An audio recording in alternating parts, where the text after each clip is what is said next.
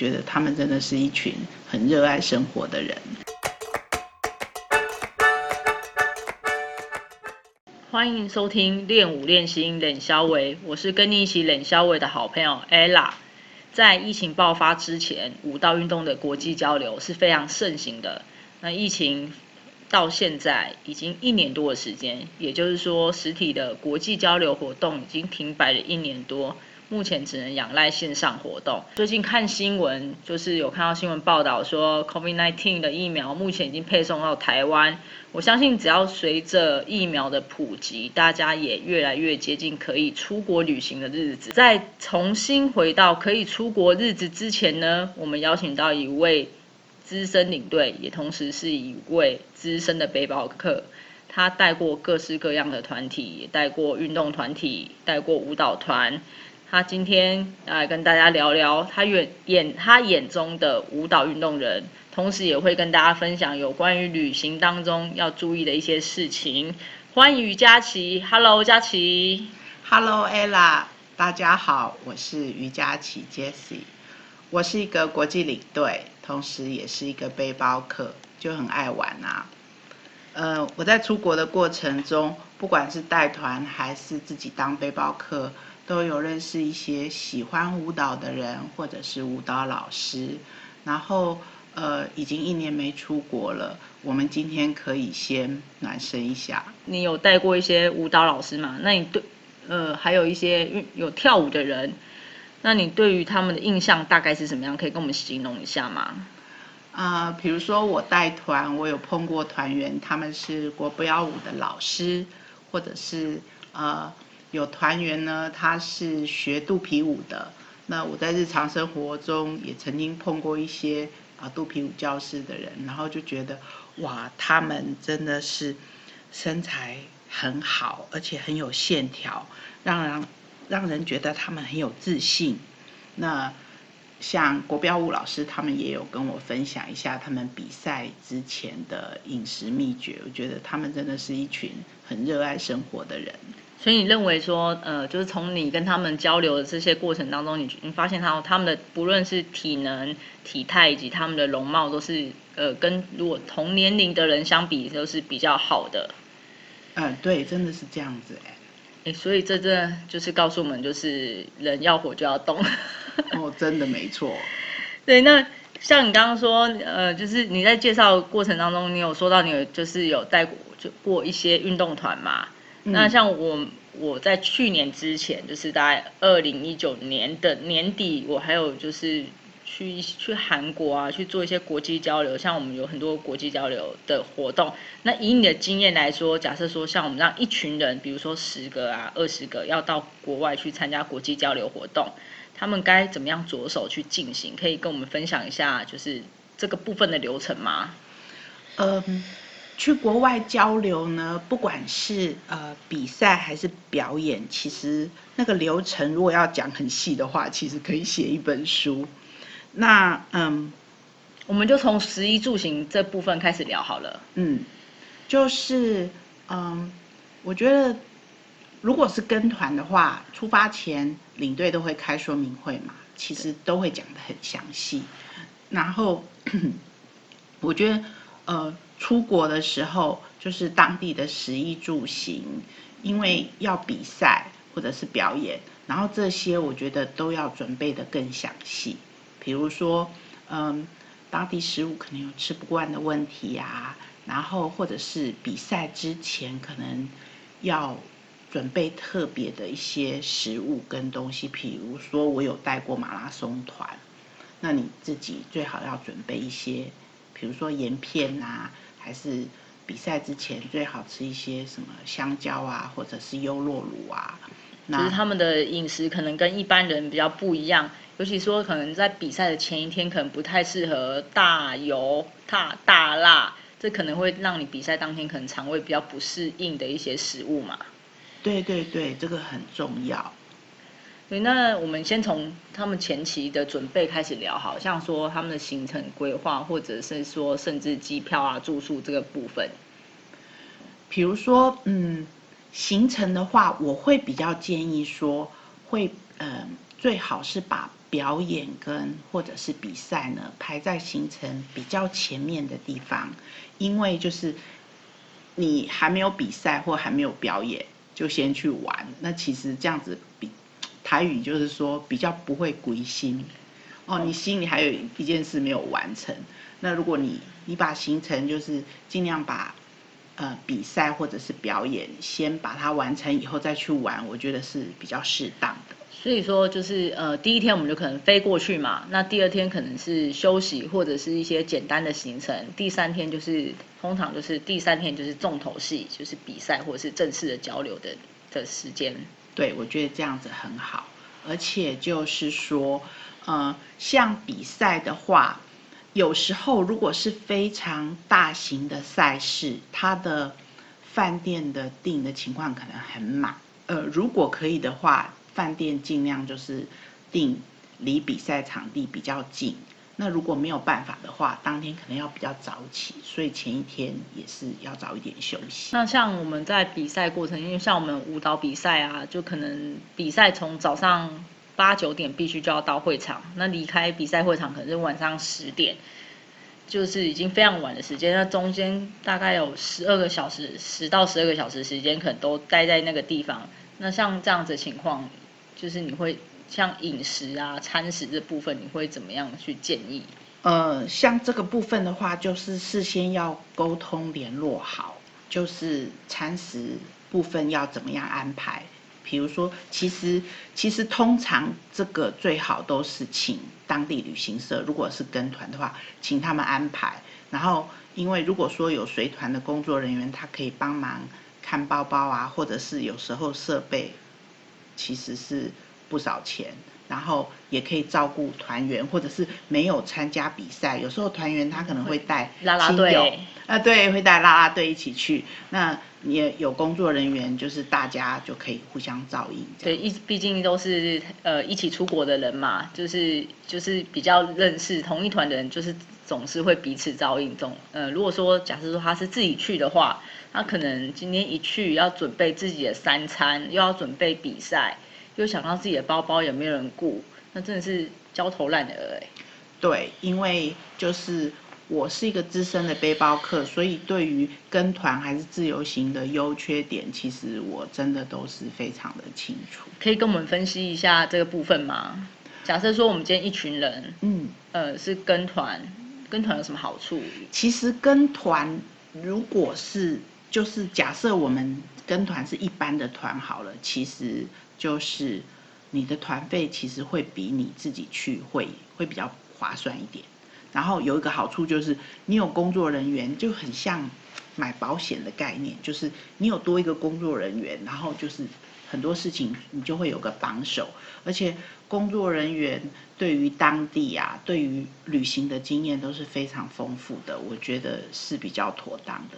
那自由行，它的好处就是比较自由。可是你比较自由，你必须有那个能力，就是你必须有一个基本语言沟通的能力，你旅行的经验要够。在这个情况下，我才会建议自由行。哎，对，像我们去比赛啊，有时候就可能会遇到一些音乐上的问题，或者是说要跟当地的工作人员去做沟通。可是可能纵使说我们会讲英文。可能当地的工作人员不见得会讲英文，这时候如果说我们有个当地的旅行社的当地人可以跟帮我们去做沟通协调，其实这是快蛮多的。对，这个这个很重要，因为呃，就是旅行当中就是最刺激的事，就是有时候你真的不知道会发生一些什么意外的状况，所以这个很重要。还有最重要的就是气候，那我们出国要适应。很多不同的，不管是食物啊，还有气候，那呃，尤其像我们当领队的人啊，你一定要能够把自己照顾好，再照顾全团的人。那所以说，呃，不管去到哪里，我都是会建议，就是六个字，就是穿薄的带厚的哦。尤其就是有时候飞机上也会蛮凉的，它它因为舱压的关系，它空调要开比较强，然后有时候。游览车啊，还是你搭的交通工具，它可能空调也是蛮强的。那你，那你有时候运动啊，或是什么，所以你你如果穿太多流汗又吹风，其实反而容易感冒。所以我都会建议就是穿薄的带厚的，这样子是比较保险的做法。比如说随身带一个帽子啊，还是呃大的那个薄披肩，我觉得都是很好用的小物。其实那些东西也不太占空间，对，就你坐飞机的时候冷的时候可以稍微披一下，就是风突然有一点风的时候，你可以把帽子戴起来，或是那个披肩你就可以直接披，稍微披一下。对，而且我在开说明会，我都会建议团员就是每个人都准备一件轻便雨衣，因为轻便雨衣实在太好用了，就是嗯，它防尘又防雨又防风，哦，就是又轻，然后又便宜，然后又不占空间。旅行包包里面，你最好都是放一些呃平常应急可以用的小东西，那旅行起来就是会很舒服、很顺畅。你看，像我们蛮多老师爱好者，他会去中东啊、印度等等这些国家。那在这几个国家当中，饮食上有没有什么特别需要建议的呢？那就是像整团的话，如果这一团大部分的人都不吃辣，那也就是事先在饮在团体上事先的饮食安排呢，嗯，就会提醒当地的旅行社说，哎，尽量不要给我们辣的东西，然后就是比赛表演前呢，就是太油太腻的东西不要吃。那如果是背包客，通常去比较不同的国家，我有时候如果食物吃不惯，我就干脆吃素。虽然我是无肉不欢的人，可是吃素是比较保险的做法。尤其可是，在印度都是吃素啊。对。但是会不会吃素到最后就哎，其实我很想念台湾的食物。其实如果除非出去很多天啦，要不然哈，当然自己可以准备一点泡面啦。有时候我有时候都会开玩笑说，那个泡面是贵重而且是易碎的物品，尤其在国外的时候，因为除非你去很多天，要不然短天你就是尽量欣赏当地的食物，因为其实以养生的法则来讲，呃，当地当季还有盛产，其实是最养生的。不习惯，其实你要去尝试，也有时候真的是。你多尝试几次，你就会知道说，哦，为什么当地人会这么喜欢这个食物？哎，那像有时候啊，我们出国交流学习的时间比较长，就有可能是十天、半个月，甚至更长。其实一般来讲，我们是五天为主啦，但总是有可能是要去比较远的地方啊，就可能比较久。那在经济有限的情况下，不可能一直住高级饭店。那在找住宿方面，有没有什么特别的建议？嗯，其实如果考量到经济方面的话，其实这个跟行程很有关系。因为我那天才跟一个饭店老板聊天，他说：“哎，你对于饭店的房价要怎么定定？”我说：“那个因素有很多。那如果说在同一个城市，如果都尽量住同一家饭店，我觉得可以谈到一个比较好的价钱。”嗯，然后因为饭店它的就是它高价跟低价其实差很多，尤其如果那个赛事是很大的赛事，那个房价通常是比较降不下来。如果你要住比较便宜的，可能要住到比较远。所以说，像是有可能又遇到说他们当地有一些盛会的话，那是说房间比较紧张，就价钱就真的蛮可观，跟淡季价钱就真的会差蛮多的。对，所以这样子就。要更提早作业，要不然真的会这样整个安排上起来会会不不容易很顺顺畅。那在依你的专业来看，你所谓提早提早提早作业，大概是多久算提早？如果是越大的赛事的话，半年前都不算很早诶。像中南美那种嘉年华会，还是说那种国际很有名的赛事，你几个月前定，其实都。不算很早，像比如说像欧洲的那种游轮，甚至河轮，他们有时候一年前就就定了。那真的要蛮早的。对，对，那像我刚刚说的那情况啊，就是如果说行程天数比较长啊，有时候可能他是自己一个人，那行程上的安排就是会觉得说，哎，我自己一个人比较弹性啊，然后就想说，哎，且走且看，不一定会就是全部都定好。那这时候呢，万一就是到天黑的时候还没有找到住宿的地方，那该怎么办？嗯，真的是 ella 问到重点了。天黑了还没找到住宿的地方，应该是很多人不敢去自助旅行的原因。有很多解决的方法，那要看你在哪里。然后我觉得这些事情呢，最好都是能够尽量事先避免哦，因为你出门其实一定要做功课，因为有时候它不只是省钱，有时候还跟安全有关系。那比如说。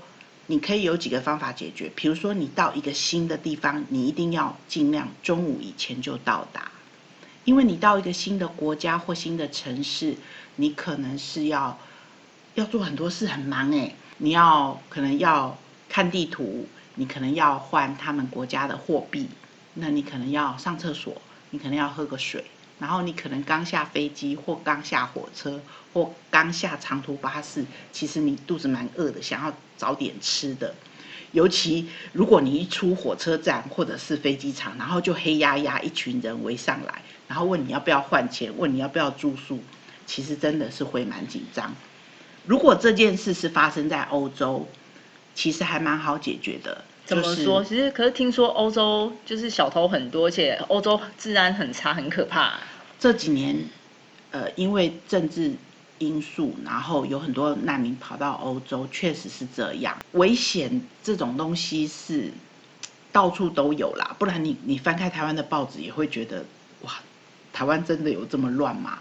那像比如说，如果是在欧洲，你到傍晚你真的找不到住的地方，还是说你并不知道这里刚好在举办什么国际影展啊，什么什么国际的盛事，然后你都找不到住宿的地方，就算贵的也没有。好，这时候你就是上火车，你上火车，然后火车上都有火车警察，然后你就会比较安全。那你就找一个比较远的点。尤其如果你的火车票是买那种吃到饱的，你不用另外再花钱呐。那欧洲的火车又很舒服。我曾经在那个波兰还有匈牙利的边境，那是蛮多年前了。我坐那个巴士，然后火车那一段其实蛮恶名昭彰的，就是东西可能随时会被偷吗？对。然后刚好那时候我有旅伴，我跟另外一个女孩子，我们两个上火车前喝了三杯黑咖啡，我们整夜都没睡。就就是有另外一个人撑不住，要稍微眯一下的话，就是我们两个可以轮流可以值班这样。那像你刚刚说那种情况啊，你们就是整夜不敢合眼，是因为觉得东西是随时会被偷走吗？哦，其实不只是钱，因为呃，除了钱，最重要的还是人身安全啊。因为就是我是比较有忧患意识那一种，我我我很喜欢玩，可是我觉得你应该是出去探险而不是冒险，那风险不可能等于零嘛，对，你要在可能的范围内把风险尽量降到最低，哦，那这个是我觉得这是旅行最重要的。哎，那像很多国家当地人啊，对于亚洲的女性都蛮好奇的。那像我们在国外要怎么样保护自己？因为你刚刚有说到什么安全的这部分啊，那这样我们要怎么保护自己？嗯，这个问题很棒。就是你在台湾怎么保护自己，你在国外就怎么保护自己。比如说，我们也很常，呃，比如说在外面忙什么事情，或者是加班，然后会晚一点回去。那好，假设有两条路好了，那有一条比较亮，有一条比较暗，那你当然是走比较亮的那一条啊。或者是说你在台湾，你会跟一个不认识的男生，他约你去喝酒，然后你喝到半夜三点吗？真不会耶。对，所以你在国外也不会做这样子的事。那很多事情，我觉得是，呃，你可以事先注意避免，而且我觉得相信自己的直觉很重要，就是。有一次在波兰啊，那我们就是去一个民宿。那我们到国外都是会先看房间嘛，觉得房间 OK，那就给他钱，然后就住下来。可是我们去看了房间，然后我跟另外一个女孩子，我们觉得这个民宿怪怪的，毛毛的。对，然后我们就随便想一个借口，说我们要去换钱还是干嘛，然后我们就走到门口，然后就台语。照干 对对对，真的，因为要相信自己的直觉。像很多人说他英文不好，现在有翻译 A P P 嘛，然后你到很多国家英文不通，可是人跟人之间是眼神的交流，还有你去观察那个人。你看多了，你要相信自己的直觉啊！今天再讲一个超级大秘诀，什么秘诀？就是其实再怎么旅行老手啊，你刚下飞机场还是刚下火车站啊，你到一个陌生的地方，因为未知，其实你心里会毛毛的。那这时候你很怕。或是有一点怕，可是你要装着不怕，那你要怎么装？先去厕所一趟吗？像我自己会先去厕所一趟，然后就是开始先查一下东西，顺便上个厕所，然后出去就是把装作没事，我来过很多次一样。这也是一个很棒的方法。可是你要看起来不怕，可是你的眼睛会泄露你的恐惧。有时候。那个歹徒他都是挑软的吃，他都会看谁看起来眼神不定。所以说，不管是下雨天还是那时候是晚上，你就把墨镜戴上，然后看起来就会很酷。然后你的肢体语言就要告诉别人，不要来惹我。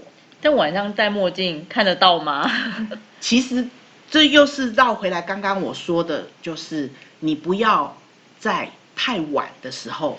到一个新的地方，其实你心里会很慌。比如说，你下午三四点你才到一个新的国家或新的城市，然后呢，你就很慌，然后你又还没找到住宿的地方，你肚子又很饿，然后又很渴，然后你又还没换钱，又要想去上厕所，真的好忙。然后天色又慢慢的黑了，而且。呃，你去的国家搞不好，如果是冬天，然后又在欧洲，其实四五点天就黑了。北欧三点就黑了，对，就天黑了。其实真的很紧张，所以你就安排尽量是早上尽量早一点，那你就可以很悠闲。说说了这么多，其实就是尽量早一点，就是去到住宿的地方，或者尽量早一点抵达新的城市、新的国家。我觉得做功课真的很重要，因为我在国外碰到一些，嗯，比如说掉护照，还是掉钱，还是被骗钱。第一个，他们做的功课都不够；，还有第二个，就是他们太累了。因为其实，在旅行的时候啊，不管你是跟团还是自由行啊，不要让自己太累，这个是很重要的。因为你太累的时候，你的敏感度会下降，那你的。你的雷达就没那么好。哎，那你刚刚有提到说掉护照，你带团这么多年下来，有团员掉过护照吗？没有哎，可是我有碰过一个阿公，他掉护照，我跟你讲，他吓到脸色都变了。你知道他是那种连国语都不会讲的，所以我就答应阿公说：“你免家，你揣无我老了来陪陪你。”就是。我跟他说，如果你找不到，我会留下来陪你，他就会放心了。因为其实大部分都会找得到，只是他可能突然掉在那个椅子缝缝间，还是哪里。因为现在护照都要自己保管嘛。对对，所以说，呃，还有就是你的银本不要跟正本放在一起。你为什么要有银本？银本就是正本不见的时候可以拿来用的。那你银本跟正本放在一起，那不是？掉的时候就一起掉，那就是鸡蛋放在同一个篮子。对对对，所以鸡我们那个不是鸡蛋，我们的护照跟我们的我护照正本跟护照影本你一定要分开放，不要放在同一个包包或同一个夹层。然后连钱呐，如果你真的是为了某些原因，然后你一定要去一些很多就是很多什么小偷扒手的地方，很 local 的市集。对，然后。或者是我去过意大利南部，你知道那里治安非常好，好到什么程度？就每个街角都有站一个警察。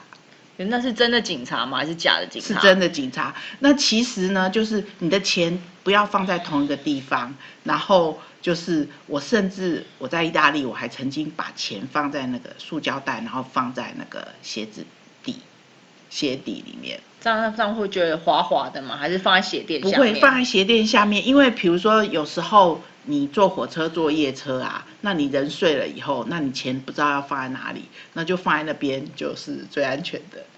可是不会，如果你是坐卧铺的话，那鞋子脱掉，大家就看到，就是你穿着鞋子睡啊。哦，也也是哦。像我我自己的话，我就是会尽量把，我会穿那个口袋比较深的裤子，尽量把钱放在，可能就放在口，就是离身上身体比较贴的地方。我自己的做法是这样，可是我不会只放在同一个口袋，我可能会分散。对，一定要这样子。对，因为这样子比较不会说，哎，因为人家要伸进你的牛仔裤口袋，其实是不是那么容易？如果是屁股可能啊，但前面是不太容易的吧？对，所以我我我的自己的做法，因为我其实自己也有掉过钱，嗯，所以后来就尽量就是放在离身体比较近的地方。其实出国真的不要讲掉钱，你要是掉一个小东西，因为你就是用得到它，你才会带出去，然后心情就会不好，然后或者是说，哦，比如说这样东西掉了，那你临时要去买，有时候也没有空。嗯，而且不见得买得到，也也不见得买得到适合自己的。对，对啊，那我们刚刚聊这么多，大家一定非常怀念出国那些日子。然后其实我自己心心里也蛮蛮常想说，哎，什么时候到底才可以出国去玩？对呀我，距离上一次出国已经是一年多之前的事情了。我也是。对，然后我现在想说，哎，我到底可以开始旅行之后呢？我到底要去哪？要去，我想要去这个，又想要去那个，我想去欧洲，我又想去南美，又想要去啊，简单讲就是想要环游世界嘛。对，那我们想要去的地方这么多，我们的口袋又这么浅，那我们该怎么定定就是我们这一辈子的旅游计划？好，我基我的个性又来了，我都会建议人家，像我去过五十几个国家，那常常遇到新朋友啊，还是常常人家就会问说，哎，哪个地方东西很好吃啊？还是你觉得哪里最漂亮啊？还是说，哎，哪里哪里值不值得去？那我都会建议人家说，你一辈子的旅游计划，最好就是你年轻的时候呢，要去一些难度高的国家吗？对，例如说现例如在像印度、尼泊尔。或者去西藏啊，或者或者是中亚、南极吗？呃南美，就是那些旅游条件比较不稳定的国家，因为然后可是它的呃经费相对比较便宜，你怎么说？像像消费比较便宜。比如说哦你在东南亚消费比较便宜嘛，对，可是去呃东南亚是泰国现在也不便宜了。太去我们去东南亚是一件很方便的事情啊，就是飞机买呃机票买了，签证办你就可以去啦。因为旅游条件比较不稳定，你需要比较好的体力。嗯，哦、比如说有的地方它可能哦、火车还是飞机，他说 delay 就 delay。印度嘛，对，我说的就是印度，然后在飞机场等了一整天的飞机，然后喂了一整天的蚊子，然后或者是说呃这个火车我们要去哪里，要坐个十四小时、十八小时对，然后我当背包客的时候，那我在那些国家，然后我还曾经在车顶待了一整天。车顶是那个我们在那个网络上看到，就是很多印度人在火车外面那个对，对对，然后那个路路况全部都是摇滚区，不加价的摇滚区，这么嗨，对，非常嗨。然后你要扶着旁边那个把手，才不会被震下去，这样。好好蛮可怕的。那年轻的时候就觉得很刺激啊，然后等到你是资深年轻人的时候，然后你就可以去一些欧美纽澳啊，就是旅游条件比较稳定的国家，虽然它消费比较高，然后可是。有的人说，可是我已经四十五、十六十啊，不管你什么时候听到这个资讯，你就是年轻人。所以我们要呃，就回归到最前面，要火就要动。如果你想要去很多个国家旅行，其实你现在就要开始运动，或者是你跳舞。哎，真的体力真的很重要，因为出国玩，呃，体力其实我觉得是，就是金钱跟时间这这三个里面，我觉得还是第一个重要的。体力最重要，所以体力体力再来就是还有安全性啊。我觉得你刚刚一直提强调说，就是出国的安全性非常重要。其实体力跟安全性也很有相关。对，我们就把它放在一起。对，我觉得体能非常的重要，因为你的体能好，你的人际关系、工作能力都会更好。因为一个体力好的人，他的耐性会更好。我观察到很多服务业的人，他不是服务态度不好，他是累了，所以他容易烦躁。可是如果你体力好的时候，你会更有耐性，而且你在各方面你的耐性还有敏锐度都会更好。我们今天聊了这么多旅行要注意的大小事，旅行当中最重要的几个要素就是安全、体能、时间以及金钱。其中时间是按照你的价值观来安排的。如果你认为这件事情是重要的，那么你再忙都一定都一定有时间。就像前面几集有来宾聊到说，他每天有很多事情要处理，但是他一定会花上几个小时的时间来练舞。除了是因为他喜欢跳舞，同时他因为觉得健康非常重要。如果你有好的体能，你就能够去更多的地方。如果你有好的体能，这同时呢，对于你的工作能力、人际关系都会有绝对的加分。